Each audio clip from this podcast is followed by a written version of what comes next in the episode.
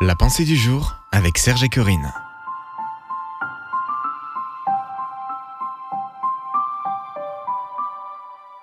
La règle des 7 secondes, une pensée d'Éric Salérier.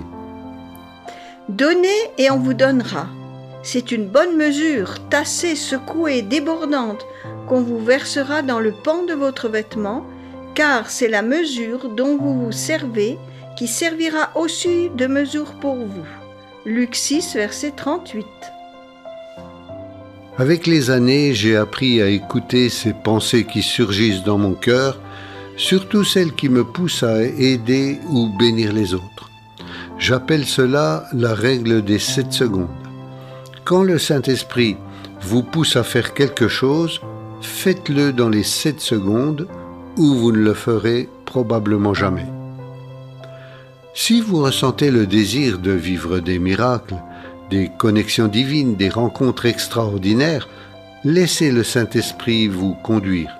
Peut-être êtes-vous freiné par cette interrogation. Comment être sûr que c'est bien le Saint-Esprit qui s'exprime et non moi-même? Sachez d'abord que si vous n'avez naturellement pas le désir de mettre en œuvre l'idée qui a surgi dans votre esprit, c'est qu'elle ne vient probablement pas de vous. L'esprit est bien disposé, mais la chair est faible. Naturellement, notre chair n'a pas envie de faire ce que le Saint-Esprit désire. Lisez Galates 5, verset 17. D'autre part, si cette idée consiste à agir en faveur de quelqu'un, comme par exemple venir en aide à un SDF, secourir un migrant ou encourager un ami, vous ne prenez pas trop de risques car Dieu est amour, il désire encourager chacun et dans tous les cas, vous aurez fait du bien à quelqu'un.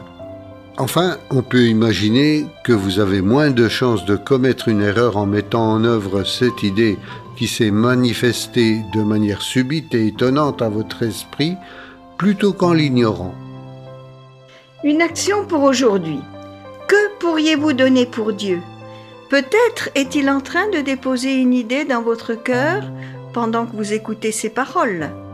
Si vous n'aviez que 7 secondes, que feriez-vous? Vous pouvez retrouver cette pensée sur www.topchrétien.com.